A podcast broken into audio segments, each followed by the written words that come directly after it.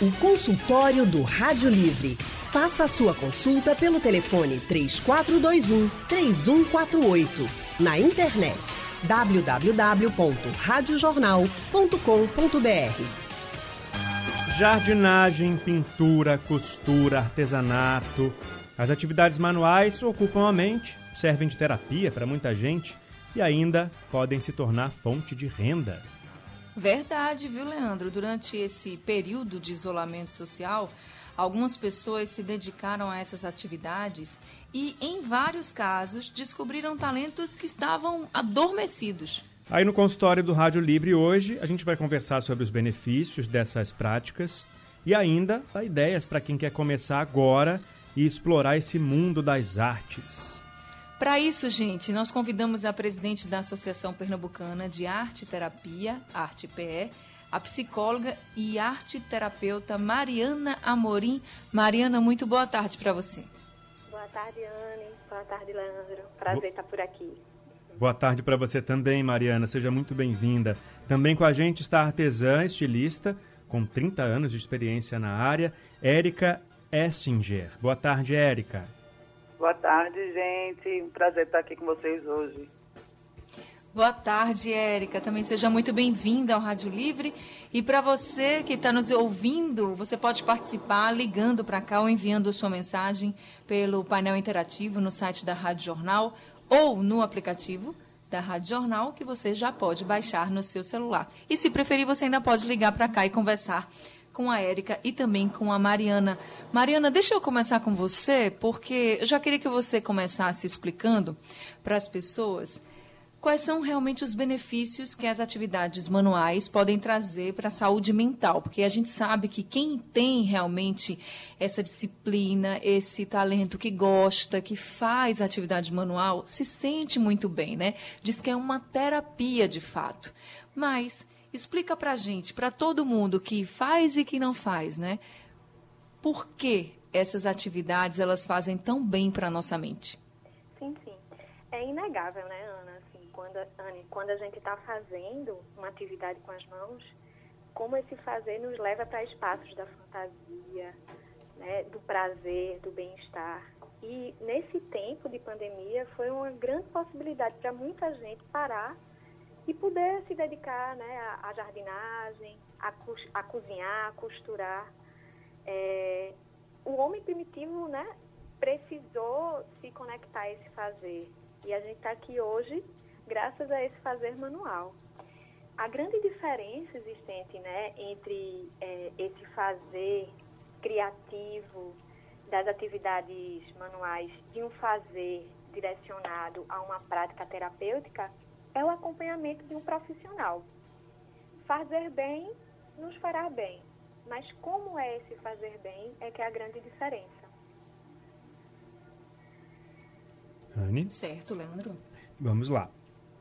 É, vou explicar para as entrevistadas que Anne Barreto está numa ligação pela internet e aí às vezes tem o famoso delay, aquela demorazinha para o áudio chegar lá e aí, de vez em quando, tem uns momentos de silêncio. Não se preocupem, estaremos aqui a postos para conversar com vocês. Vamos, é, seguindo agora com a Mariana. É, durante o isolamento social, a gente viu até nas redes sociais, né, a galera descobrindo que conseguia pintar, conseguia é, fazer um quadro ou cuidar de uma planta. E isso, é, para se tornar um hábito saudável, precisa também de uma certa organização, né? Um espaço, tempo. Como é que deve ser essa organização para que também não se torne mais uma dor de cabeça, né? Essa, aquela bagunça de repente em casa.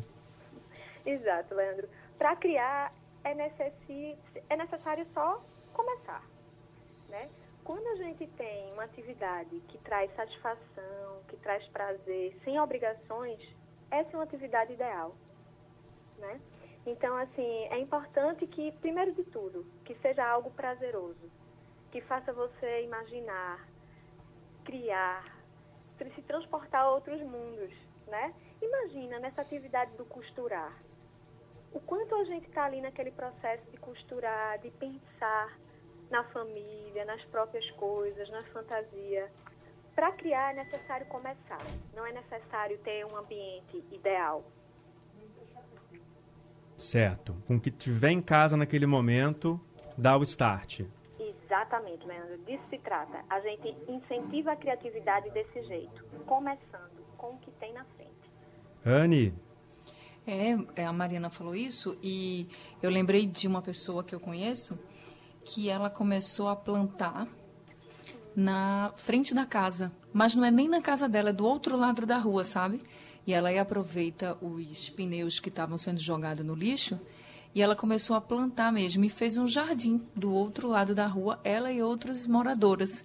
E essa pessoa, o nome dela é Cacilda, ela disse que passou a viver bem melhor, porque as tardes que estavam ociosas, isso até foi antes da pandemia, tá, gente? Que as tardes que estavam ociosas, agora ela se dedica, ela e as vizinhas, para poder fazer esse jardim, cuidar do jardim. Então, achei o máximo, porque realmente ela tinha um tempo ocioso, gosta de plantar e disse que estava se sentindo muito melhor, porque não ficava sem fazer nada, né? E estava ali na ativa também. Então, pode ser uma atividade como essa, para quem gosta de plantas, por exemplo, vai fazer muito bem. Agora, deixa eu conversar com a Érica.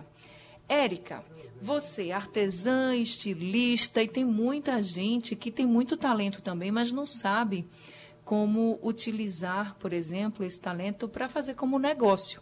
Já outras pessoas, nessa pandemia, começaram a ganhar muito dinheiro né, com o artesanato, com tudo que estava produzindo. Eu queria que você falasse um pouquinho como é que se consegue uma renda extra quando se tem essas habilidades manuais. É, começando com os amigos. É, quando eu comecei, eu comecei para mim, né? É, tinha avós que as minhas avós, as duas faziam uma fazia tricô, outra fazia crochê, eu aprendi a fazer, e aí depois fui, fui me interessando, e aí fui fazendo adolescente, pulseirinha de macramê, aí as amigas viam, aí pediam. Hoje em dia a gente tem um, um, um asset muito importante, que é a internet, né? Então tudo que a gente faz e a gente posta está sendo visto por um grupo grande de pessoas. A gente pode dizer que pode estar sendo visto por um grupo grande de pessoas. Então, assim, se você fez um bordado, se você fez alguma coisa que você achou bacana e você posta na internet, no seu Instagram, enfim, qualquer mídia social, sempre vai ter alguém que vai perguntar se você vende o produto. Tem muita gente que começa desse jeito, entendeu? Outras pessoas se organizam para abrir um negócio. Entende? Mas Como a maior parte das Érica? arte- Eu comecei é, muito nova, fazendo, como eu disse, coisas para mim. Eu gosto muito de habilidade, eu tenho uma habilidade manual que vem de família, né? A minha avó, parte, parte de pai, é artesã. É, e elas foram me ensinando isso no começo, muito novinha, aprendendo. Era uma atividade de aproximação dos avós com os netos. Não era uma, uma atividade para que a gente ganhasse o pão do- de cada dia, entendeu? Era muito mais voltado para uma aproximação entre os, a, as minhas avós e a gente. E eu me interessei muito nova por- por todos esses fazeres manuais, né? É, e comecei a fazer coisas para mim. Então, assim, começa com a camisa que você borda alguma coisa, começa você faz uma pulseirinha de macramê para você mesma. Em um momento da minha vida, eu sou professora de inglês. Eu não estava muito satisfeita com o processo que eu estava passando na época, com, com a educação e tudo. E uma coisa que eu sentia muita falta era de finitude, uma- alguma coisa que desse a volta e terminasse. E a, o artesanato, ele te dá isso, entendeu? Você começa fazendo uma ideia que você teve e você tem um produto final, entendeu? É, um tempo depois desse processo que eu passei, que foi meu, é, eu estava precisando de uma renda extra e eu tinha feito no carnaval uns tutus de bailarina para mim e para minha filha. E na época eu fiz bem cheios, porque eu só encontrava no, no comércio eles muito fininhos, feitos com dois fiozinhos de tule. E eu fiz os meus bem grandes. Eu fiz esses tutus num ano e no ano seguinte eu vendi 50. Olha Entendeu? aí, hein? Pois é. é, Você também identificou uma, viram- você identificou também de uma certa forma uma carência do mercado, né? Você procurou, não achou, Vou fazer eu mesmo o que eu quero, né? Então isso é importante também ter esse olhar, né? Para o que está faltando no mercado. Eu acho, é, a gente percebe o que está faltando no mercado muitas vezes com algo que a gente está procurando e não acha, entendeu? É, essa a carência do mercado para uma pessoa que não está estudando o mercado, não procura por isso, não tem esse tipo de informação, é isso. É você andar na rua e perceber que você está procurando algo que o mercado não está te oferecendo, que foi o que aconteceu comigo, entende? Então, no ano seguinte, eu vendi esses tutus. A marca de carnaval, ela começou daí. Muito, de, de uma forma muito... É, é, despretensiosa. Despretensiosa, entendeu? é, começou com... eu As amigas viram, acharam bonito. No ano seguinte, uma pediu, avisou para a outra que eu estava fazendo, a outra pediu também. Aí, no ano seguinte, eu vendi tudo, tudo novamente. E depois eu comecei a lançar coleções. Entende? Aí coleções aí, de ó. fantasia. Joia. E aí já é um sucesso, tá vendo, gente? É um exemplo a Erika aí pra gente. vamos fazer o seguinte, vamos para o intervalo rapidinho, aí na volta tem a participação também dos nossos ouvintes, você já pode ligar para cá, pode mandar mensagem pelo painel interativo, que a gente vai colocar aqui no ar para a gente conversar junto com as nossas especialistas convidadas de hoje. A gente volta já já. O consultório do Rádio Livre. Faça a sua consulta pelo telefone 3421 3148. Na internet www.radiojornal.com.br. Consultório do Rádio Livre hoje está falando sobre as atividades manuais e como elas fazem bem para a nossa saúde e também não só para a nossa saúde mental, por exemplo, mas para a nossa saúde financeira. Por isso, que a gente está conversando aqui com a Érica Essinger, ela que é artesã e é estilista, tem 30 anos de experiência na área. E também estamos conversando com a psicóloga e arte terapeuta Mariana Amorim. Ela também é presidente da Associação Pernambucana de Arte Terapia Arte PE. Então, Mariana, eu queria conversar com você agora sobre o seguinte: tem algumas pesquisas que mostram, por exemplo, que o crochê ajuda a curar e prevenir doenças. A gente sabe que quem faz crochê tem que ter, além de habilidade, muita concentração, raciocínio também, coordenação motora e já saíram algumas notícias de que para quem faz crochê, né, quem gosta, dá para prevenir até doenças como Alzheimer e Parkinson. Eu queria saber de você o seguinte: se essa questão de você estar tá lá estimulando o raciocínio, a coordenação, a concentração, é isso que faz com que a gente trabalhe mais a mente e que as pessoas, que os especialistas cheguem a essa conclusão de que pode sim prevenir algumas doenças? Sem dúvida, Anne. Quando a gente faz um trabalho manual, a gente está estimulando regiões do cérebro né, que podemos falar, assim, de prevenções de algumas doenças, sim. Agora, não é só o fazer, né? Não é só o fazer esse trabalho manual, não é só fazer o crochê. Se a gente for falar isso dentro de um ponto de vista mais amplo, com ajudas de profissionais, de um arte terapeuta, por exemplo, onde aquele fazer, aquela atividade com as mãos, ela vai ser mediada por um profissional.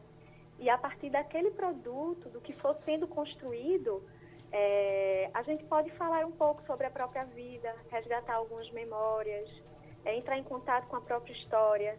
E a partir daí sim a gente tem um fazer com as mãos mais eficiente, não é? Com a ajuda desse, desse profissional. Certo. Leandro?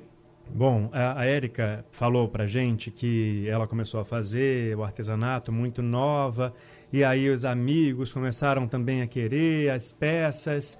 E os amigos, eles são um termômetro, né, do nosso, do nosso talento, às vezes, porque eles são sinceros com a gente, né? Eles falam a verdade. Se tá bom, tá bom. Se tá ruim, eles falam também. Os amigos de verdade, né? E essa valorização é importante, né, Érica? Assim, olha, tem uma mensagem do Galvão, do, que estamos internacional hoje aqui, ó. Ele diz que é um amante e um profissional da jardinagem que lá na Suíça, onde ele vive, em Genebra, é uma profissão muito valorizada. É o Toinho Galvão. Essa valorização aqui no Brasil, eu, na minha percepção, ela não é tão grande assim, né? Para o trabalho manual, para o trabalho do jardineiro, de quem faz jardim, de quem prepara e desenha os jardins, de quem prepara e faz o artesanato com roupa ou com qualquer outra, outra peça, né? esse apoio, então, qualquer que seja, já é um grande combustível, né, Érica, para quem está querendo investir nisso. É super importante. E é super importante também. Eu percebo uma maior valorização por coisas que tem um fazer manual. Ultimamente, entendeu? Está havendo um acordar para o que é feito à mão. Uhum. É, a gente vê grandes lojas vendendo produtos feitos à mão e os artesãos estão sendo mais procurados, entende? Uhum. É, o, a, a, grande questão é que o artesão ele nunca vai conseguir massificar o, o produto dele. O produto dele ele é aquele produto único, entendeu? Ele, ele quando você não faz produtos em massa, né? Quando você é um artesão que não faz produtos em massa, você não tem uma equipe, que é, é você e você, tudo que você faz é muito único. São pouquíssimas peças, entende? Uhum. O que normalmente, de uma forma comercial, aumenta o valor do produto, porque dali vão sair cinco daqueles iguais para um Brasil inteiro, entende? Há um tempo atrás as pessoas compreendiam muito pouco isso. Uhum. Hoje agora... eu já percebo uma diferenciação nisso daí, das pessoas procurarem essa, essa, esse, esse produto único, entende? E tudo começa realmente com os amigos, sabe? É aquele amigo que fala, que foi feito à mão, sabe? O amigo, no fim das contas, é quem te melhor, melhor te vende, sabe? Mais do que você. Porque ele vai, ele fala para o outro, quando alguém entra na casa dele que vê uma peça sua, ele diz, olha, isso é uma amiga minha que faz é todo feito à mão, sabe? O produto é natural, para quem trabalha com algodões, né? Eu, eu, eu tendo sempre a trabalhar com produtos naturais. E aí, o produto é natural. Ele termina te vendendo para você, entende? E quando você faz alguma coisa que seus amigos eles dão, eles valorizam, essa, esse sair de, de perto de você, desse círculo social pequeno que você tem, fica muito mais fácil. Entendeu? Certo. Ô, Mariana, eu pergunto para você então agora, a importância desse apoio, né? Porque numa casa que alguém descobre que consegue fazer um trabalho manual e quer se dedicar a isso, primeiro não vai sair bom, o segundo vai sair melhorzinho. E aí começa, a, de repente, as outras pessoas na casa começam a criticar. Ah, isso aí não dá futuro, isso aí só faz bagunça. Às vezes até é, própria mãe ou o filho fala para a mãe, a mãe fala para o filho está perdendo tempo. Isso aí é um retrocesso muito grande né, no processo criativo da pessoa e vai fazer o efeito psicológico contrário também. Né? A família tem que entender esse momento. Totalmente, Leandro. Eu trabalho com jovens e vejo isso em algumas situações. Né, como o jovem está ali naquele processo de entendimento né, do próprio processo criativo, das coisas que gosta, das coisas que não gosta, dos materiais que sabe se relacionar melhor, e muitas vezes a família, né, ou os próprios amigos, é, são barreira, né, nesse, nesse processo criativo. Então, assim, uma dica para quem se sente assim é acreditar em você mesmo. Por exemplo, se Érica não acreditasse nesse potencial dela, do fazer com as mãos, dessa atividade relacionada com a família, que tinha um apoio nesse caso, né? Mas assim, se ela não acreditasse nisso, ela não teria chegado onde ela chegou hoje, né? chegando a vender o que faz. Então, é acreditar no próprio processo criativo. Todo mundo, gente, é capaz de criar. Todo mundo. Não tem gente mais criativa nem menos criativa. Todos nós somos criativos. E o importante é isso, a gente desde muito cedo estimular esse potencial. Todos podemos criar. Anne? Tá certo, é isso aí. Todo mundo pode criar. O negócio é descobrir, né, qual é o seu talento, o que é que você gosta de fazer. Agora, antes de eu fazer outra pergunta, eu vou convidar aqui Andrade, que está ao telefone com a gente, para participar do nosso consultório. Andrade, muito boa tarde para você. Boa tarde, querida Anne. Boa tarde, amigo Leandro. Boa tarde, Andrade. Boa tarde, doutora Mariana. Boa tarde, Érica. É, queridos, eu gostaria de dizer para vocês que eu tenho uma mão de marreta. Eu tentei aprender alguma coisa ah, que as minhas mãos pudessem desenvolver. Na impossibilidade, o meu intelecto funcionou de, de forma melhor. Eu sempre tive um apetite muito grande por leitura. E essa pandemia me levou de volta aos livros. Tá, eu, tava, eu andava muito preguiçoso para a leitura, chegava em casa cansado, às vezes irritado, mas voltei a ler. Comecei com o nome da Rosa de Humberto Eco, 100 anos de solidão, é, de Gabriel Garcia Marques, Uma Ponte para o Sempre, de Richard Bach. E agora estou lendo o livro de Geraldo Freire. Rapaz, o bicho é arretado. Um exemplo de vida. Eu queria fazer uma pergunta para a psicóloga. Por que, que algumas pessoas, por mais que tentem é, de desenvolver essa capacidade manual, eles, eles parecem que não têm aptidão, a mão é pesada demais. É, por que, que falta em algumas pessoas que sobra em outras? Obrigado, queridos. Obrigado você, Andrade. Mariana. Vamos lá, Andrade. Isso é uma pergunta chave, né, para muita gente. Ah, eu não me dou bem com, com trabalhos manuais, eu me dou bem fazendo trabalhos em arte. Veja, tudo isso é uma construção. Pode ser uma construção social, pode ser alguma limitação familiar. Andrade, todo mundo pode fazer algo com as mãos. Agora, óbvio, a gente vai descobrindo a nossa linguagem.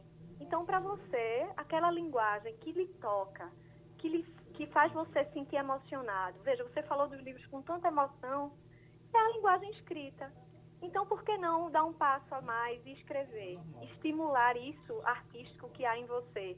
E tudo bem se não é um trabalho manual, não tem problema nenhum né? Apenas acolhe isso que vem, que são as letras e as palavras. E de certa forma, se ele pega um caderno para escrever o que ele gosta de escrever, pode ser considerado um trabalho manual também, né? Totalmente. Quem escreve hoje, assim com papel e caneta, né? Como eu estou fazendo agora aqui, quem está na internet está vendo. Esse dia até um colega falou: Nossa, quem usa papel e caneta hoje em dia para escrever as coisas? Então, isso para colocar aquele, aquela inspiração para fora também está valendo como trabalho manual, como uma terapia. Totalmente. E aí é esse escrever livre, né? É se deixar fazer sem crítica. Isso é que é o mais importante, Leandro. Muitas vezes a gente tem as nossas próprias limitações, são as nossas crenças limitantes que impedem a gente fazer uma atividade. Anne. Então, Mariana, é, tem gente também falando de outras atividades, por exemplo, que não é a costura, que não é a pintura, que não é a jardinagem, como a gente estava falando antes. Tem gente que realmente se distrai e sai, vamos dizer assim, de todos os problemas, se distancia de todos os problemas quando está na cozinha, quando está fazendo algo que gosta né, de, de comer, de servir. E eu queria saber de você também se essa atividade, se cozinhar algo que você gosta, também faz bem. Por quê? Porque quando a gente. Eu até brinquei aqui com os meninos antes, que eles me perguntaram qual era a minha atividade manual. Eu fiz, não tenho. Já tentei, não tenho. E se eu tivesse que dizer uma, eu diria que é fazer bolo, porque eu gosto de fazer bolo. E aí você disse que quando a gente está fazendo daqui uns dias algo vai ser assim, cuidar de menina. É, daqui sim, tudo bem, né? Daqui uns dias você cuidar de Alice. Mas essa parte do bebê passa, né? Depois vai ficando grande, os cuidados eles são outros, né? na verdade, né? Mas é uma delícia realmente cuidar de bebê. Mas na cozinha, eu gosto de fazer bolo. Eu não, não sou daquela, eu não sou cozinheira, não sei fazer grandes coisas não. Mas bolo eu gosto. E quando eu estou fazendo, me vem sempre à mente assim as lembranças da infância. Eu me distancio um pouco do que eu estou vivendo ali na real. Fico lembrando da minha mãe, da minha avó, enfim. E foi o que Mariana falou. E eu queria saber dela se cozinhar também é algo que você gosta de comer, de servir, também faz bem. Totalmente, Anne. Imagina quantos restaurantes, quantos chefes de cozinha têm a possibilidade de mostrar um pouco da sua personalidade, mostrar um pouco do seu fazer, de sua criatividade através dos pratos, né? Então, se a cozinha é um local para você que te leva a esse a esse ambiente, né, de desconexão, de conexão com memórias, com fantasias, com a tua própria criatividade, pois bem-vinda. Eu acho que é estimular ainda mais, né, essa tua tua prática né, dentro da cozinha. E se atreve um pouquinho mais, eu acho que a gente tem sempre que colocar limites, né, e, e, e desafios. Ah, hoje são bolos, são os doces. Que tal alguma coisa salgada? Então vai ampliando o teu fazer também. É um convite. É verdade. E o ato de cozinhar, ele aguça todos os sentidos da gente, né? Totalmente. E o prazer que você oferece ao ver outra pessoa, né, se alimentando do que você fez. Né? Cozinhar é um verdade. ato de amor, né? É um ato muito bonito de amor. Agora, Érica, queria falar com você o seguinte: quando a gente conhece alguém que, vamos dizer assim, né, que seja uma referência de sucesso em algo que sabe fazer com as mãos, a gente sempre fica, poxa, que massa, conseguiu, porque realmente existem algumas dificuldades para as pessoas, às vezes não sabem como começar. Tem gente que vai fazer aquela atividade só para ganhar dinheiro, às vezes não tem prazer também no que faz e aí não dá certo. Enfim, é aquela agonia. Eu queria que você desse para as pessoas algumas razões para começar a fazer essas atividades manuais e a sentir né, os benefícios delas? Veja, é, eu, primeiro porque é prazeroso, é realmente prazeroso. É, concordo, Mariana, tem que encontrar uma coisa que tenha, por exemplo, ele estava falando que tinha uma mão de marreta, eu não sei desenhar, não me peço para desenhar, que não, desenhar um croquis para mim é um horror. Porque meus bonecos de palitinho saem tortos, entendeu? Então, assim, é uma, é uma habilidade que eu não, eu já tentei, logicamente, eu fiz curso de, de técnico de croquis, eu tive que procurar um profissional para aprender um mínimo para conseguir me expressar e ter desenhado mais ou menos o que eu quero que uma roupa vire, entendeu? Mas não sou uma desenhista nem de longe, sabe? É desenho assim, quase copiado e colado. É, o, meu, o meu prazer vem das linhas. Entendeu? Eu gosto de cozinhar também. Gosto de planta, tenho plantas em casa e tudo. É, tem que ser uma coisa que lhe dê esse, prazer. A gente, quando a gente percebe, a gente, quando a gente começa a fazer uma coisa que dá prazer pra gente, a gente percebe. Nada é muito fácil no começo. Entendeu? Procure alguém para lhe ensinar. Eu já ensinei várias amigas minhas a fazer crochê. Entende? Hoje em dia tem algumas que seguem com isso. Durante a pandemia eu tenho uma amiga que já me mandou foto de manta, já me mandou foto de quem ensinou ela a fazer crochê Dá um orgulho danado, deve dar, né, Eric? Tipo, ah, eu que muito, ensinei, olha só. E é. foi uma pessoa que penou muito no começo. Sabe, me ligava, não sei fazer esse ponto, não sei para onde vai, estou perdida. Como é que faz o círculo mágico, que eu não sei mais como é que faz. Nossa. E aí eu mandava vídeo e tudo. Ela penou bastante para aprender e aprendeu entendeu? Era uma coisa que ela realmente queria aprender. E agora está lá, feliz e contente com a manta pronta, um cachecol, entendeu? Então procurar Engraçado. alguma coisa que, que lhe dá esse prazer, que você tenha almeje. Se você perceber que aquilo dali não é a sua, procura outra coisa. Durante muito tempo eu tentei aprender a fazer lettering. Eu não consigo fazer. Eu fico frustrada, eu fico irritada. Eu desisti.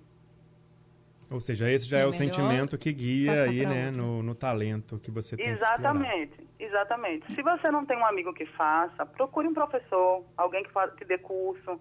Eu, posso, falando de mim, assim, eu gosto muito de planta, mas assim, nunca soube, não, não, não sou bióloga, não estudei essa área. Durante a pandemia, o, o meu, o meu, a minha procura foi aprender melhor sobre isso. Então eu fiz um curso online de jardinagem para aprender um pouco mais, entendeu? E aí para saber me relacionar melhor com as plantas e porque é que aquela velha história de quem tem planta mas não entende muito bem como ela funciona. Meu Deus do céu, por que que está morrendo? entendeu? Essa descobre que tem luz, tem solo, tem vaso.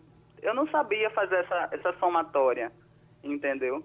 E estou aprendendo também. É uma novidade para mí sabe? Saber como já cuidar. Já está ampliando os horizontes, né? Exatamente. É, se fosse uma coisa que realmente eu não, não conseguia, é famoso que não tem o dedo verde, né? Se fosse uma coisa que realmente eu não, como aconteceu comigo com lettering, que é fazer aquelas letras bonitas, com uma caneta que parece um pincel, eu tentei várias vezes e era uma coisa que me irritava profundamente, porque eu não conseguia acertar. Sabe? Eu deixei de lado. Tá Pula para o próximo. Entendeu? Foi para outra e conseguiu se encontrar e está fazendo sucesso. E, exatamente. Você pula, vai procura, sempre tem alguma coisa que é o seu, sabe, o, a tampa da sua panela. Vamos é, fazer mais. Tá lá esperando. Enquanto a gente, a Érica estava contando aí todas as aventuras, o Irã Costa, ele mandou pelo nosso Facebook dizendo o seguinte, que ele era motorista de caminhão, deixou a profissão e entrou na marcenaria. Aí ele diz: "Faço cozinha infantil. Isso foi uma brincadeira que mandaram eu fazer. E aí deu certo, olha só." mudou totalmente de ramo, tá feliz da vida. Que bom, Irã. Parabéns, viu? Parabéns, então. O consultório do Rádio Livre. Faça a sua consulta pelo telefone 3421 3148. Na internet www.radiojornal.com.br. Hoje, no nosso consultório, a gente está falando daquele talento que foi revelado durante o isolamento social para muita gente, né? Aquela atividade manual que não era explorada e que, com o tempo a mais, as pessoas conseguiram descobrir que tem esse talento aí para fazer uma roupa diferente, customizada, personalizada, ou então cuidar de um jardim, fazer seu próprio jardinzinho de temperos, né? Cuidar lá daquela hortinha ou então fazer uma pintura, quem sabe, né? E a gente está aqui conversando com duas especialistas, Mariana Morim é psicóloga e arte terapeuta, Érica Essinger é artesã e estilista. Érica terminou falando sobre a, aquela busca pela, pela, pela técnica, né? De aprimorar a técnica, fazer curso, procurar quem sabe para ensinar. E aí eu vou contar uma história para vocês. Eu tenho uma vozinha que tem 90 anos e ela é viciada no YouTube. E ela fica vendo vídeo de bordado para poder fazer a toalhinha e distribuir para os netos. Coisa mais bonitinha. Então, vê bem. A internet pode ser usada para isso, principalmente agora, né, Érica? Você recomenda que seja feita uma rotina para essa pessoa aprender uma hora do dia sempre dedicada a isso? Como é que você é, diria para as pessoas que estão buscando esse, é, fazer essa, esse aprimoramento na, na técnica? Primeira coisa é vá no seu ritmo, sabe? A, o hobby é, do fazer manual, ele tem que ser, como eu disse anteriormente, prazeroso, entendeu? Ele não tem que ser uma obrigação. É, assista, se for procurar vídeos no YouTube, comece do começo. Tem gente que já quer começar do fim, é. entendeu? Já quer fazer a primeira vez e ter aquele resultado como o profissional, né? Isso, são Vai duas frustrar. coisas que eu vejo muito acontecer. É começar do fim e querer começar um projeto muito grande.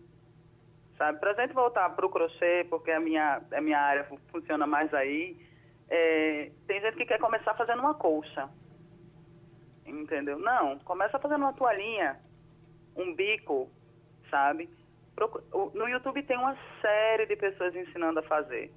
Muita gente ensinando a fazer de um tudo.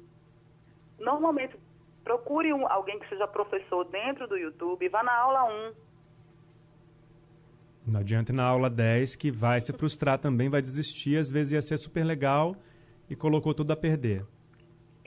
Você fica frustrado, sabe? A grande, a grande busca no fazer manual é, não, é, é que você se frustre o mínimo possível, que seja realmente uma coisa que lhe dê prazer. Quando eu estou trabalhando, quando eu estou fazendo os meus produtos, é, uma das coisas que acontece muito é que você entra quase que no estágio de mantra. Entendeu? Você senta ali com o teu produto, com o teu trabalho, com o teu bordado, com a tua costura, e você praticamente entra num estágio de você, eu, eu penso no do dia seguinte, eu organizo meu dia, o, dia, o dia seguinte inteiro fazendo um bordado à noite. Entendeu? É uma coisa muito nossa, sabe? Uma coisa muito intro, sabe? Legal. Então, assim, se você começa é, do fim para o começo, sabe? Se você começa do começo, chegar no fim vai ser muito mais rápido e muito mais fácil. E se der errado da primeira vez, também tem que ter paciência consigo mesmo, né? Muita, muita. Não dá pra... Ô, desculpa, gente. Não, tem Mariana, até, fica à vontade. Tem até, tem até nome de teoria para isso? Oi? Quando, tem até teoria para isso. Quando você está fazendo algo com as mãos e fica nesse estado assim de esquecimento, né? De tô no mantra. Isso se chama estado de flow. Flow deixar guiar. É essa coisa de eu tô aqui, eu esqueço a hora, eu esqueço, eu esqueço o tempo. Eu tô nesse lugar que, eita, a hora já passou. Tudo isso aconteceu nesse tempo todo. Veja só que lindo o que os trabalhos manuais provocam na gente. E diferente, Mariana, daquele estado de flow que você de repente vai sentir algo parecido quando está na internet, vendo um monte de conversa de grupo que não vai levar para lugar nenhum e quando você vê o tempo passou, você não fez nada de produtivo, né? Pelo menos nesse ponto você tem ali alguma coisa que você olha e fala, poxa, eu fiz isso, eu aproveitei bem meu tempo, né? Exato, essa satisfação de ver um produto, né? E o que Erika fala de honrar o processo. Cada um tem o seu processo. Né? Tem que começar realmente pelo começo e ver o produto final, veja que prazer. Interessante. Anne Barreto. Vocês falando, e a Érica falando de crochê, e eu lembrando aqui, já que Leandro falou que daqui a pouco eu vou cuidar de um bebê, né? Não sei se a Erika ou a Mariana sabem que eu tô grávida. E tem muita coisa de crochê linda para decoração. Fora o sapatinho, a luvinha, a manta do bebê. Mas hoje em dia tem muita coisa linda de decoração feita de crochê. E é um trabalho maravilhoso, viu, Érica? Parabéns. Porque realmente vocês são artistas. Que a pessoa fazer, imagina, Leandro, fazer um leão, um elefante, um animal assim perfeitamente. Eu vi até mesmo, Leandro, um cachorrinho da mesma raça que a tapioca. Igualzinho, viu? De vou, crochê. Vou procurar, com certeza. Vou, seria uma inspiração para mim fazer. A tapioca é a minha cadelinha, gente, para quem não sabe. Quem me acompanha nas redes sociais sabe que ela tá lá, sempre reinando. É uma beagle. Exatamente. E eu já achei de crochê beagle assim idênticos aos animais reais, assim, sabe? Que você fica, nossa senhora, como é que a pessoa consegue? Olha, eu tiro o chapéu, como diz a história, viu? Parabéns a todas as pessoas que conseguem, que têm talento, que colocam para fora esse talento, né? Que vão lá, como a Erika disse, que vão, que aprendem, que tentam, colocam para fora. Vocês realmente são artistas. Gilvane Mari... ligou para cá agora para conversar com a gente também da Guabiraba. Gilvan, vamos lá. Ai, meu Deus do céu, não sei nem por onde começar. Vou começar pelo começo. Faça então, isso que a Erika disse. Gilvan. Seja bem-vindo. é, tá certo, rapaz. Agora, eu tenho uma observação a fazer, né? Ontem, né, dia, dia 3, né? Hoje é 4, né? Isso. Sim. Eles fizeram justamente... É... Só um momentinho só.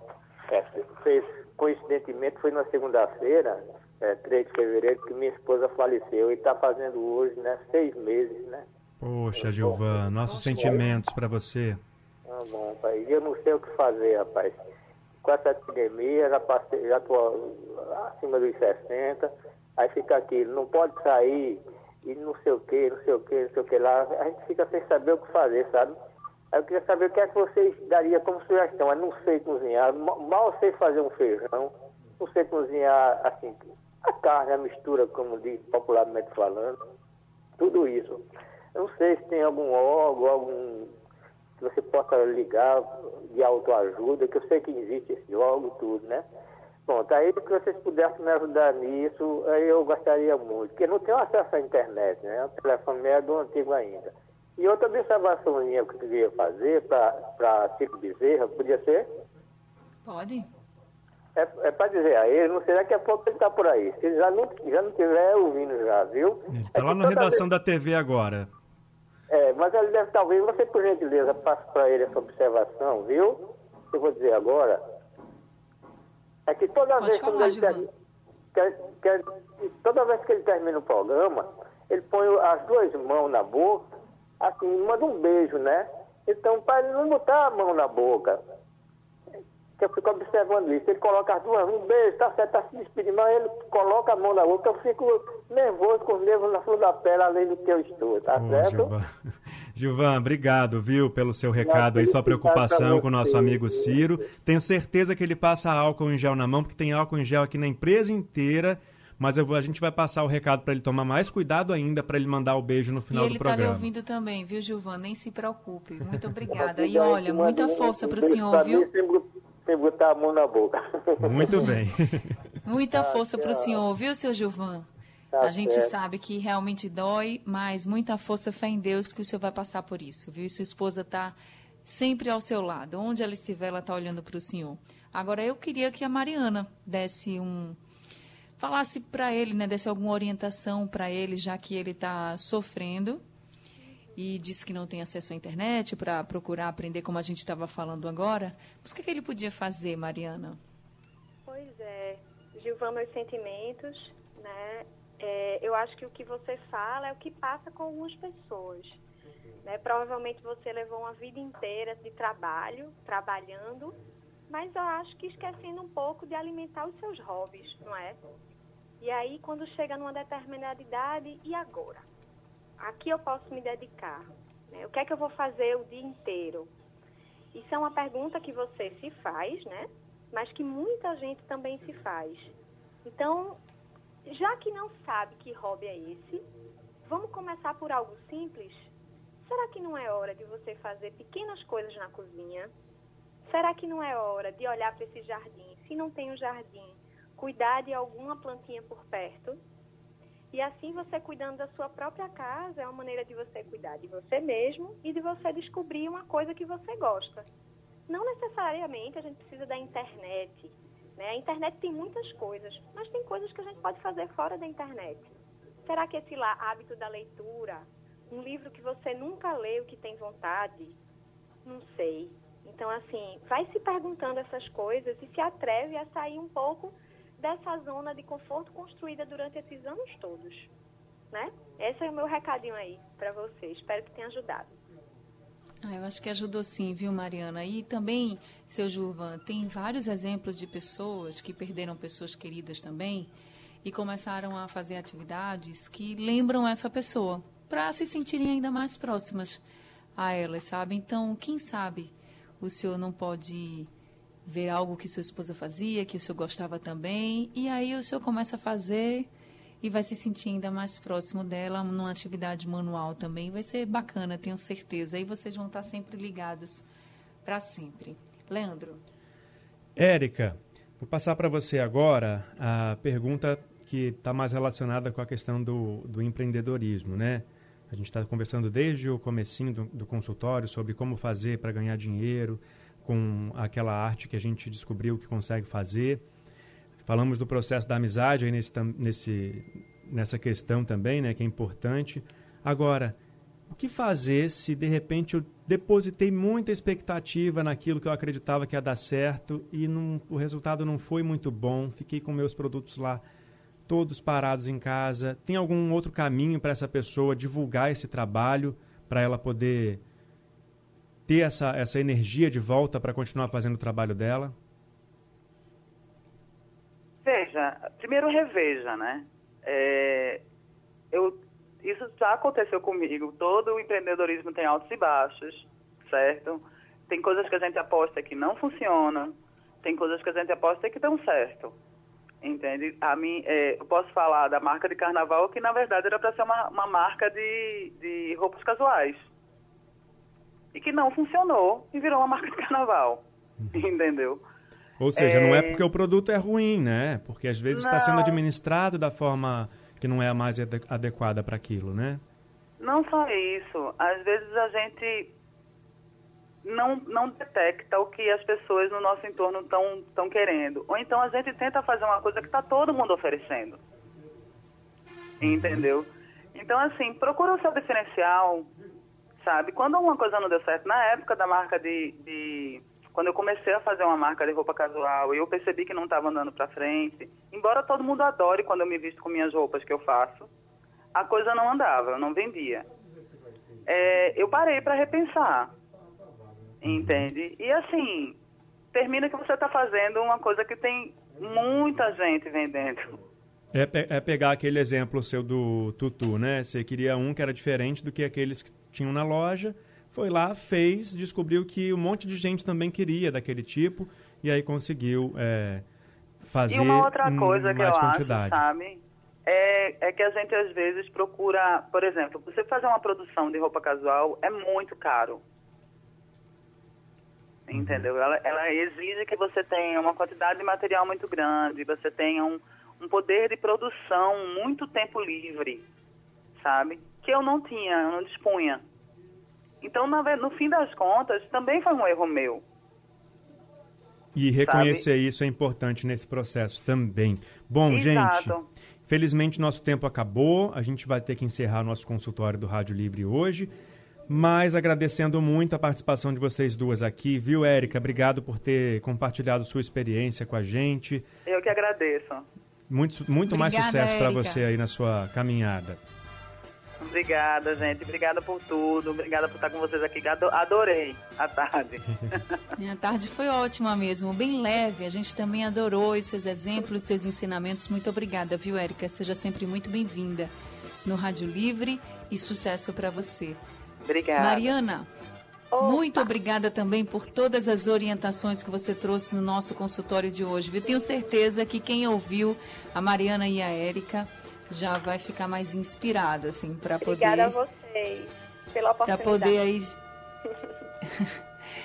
começar a fazer as atividades manuais. Muito obrigada, seja sempre muito bem-vinda, Mari.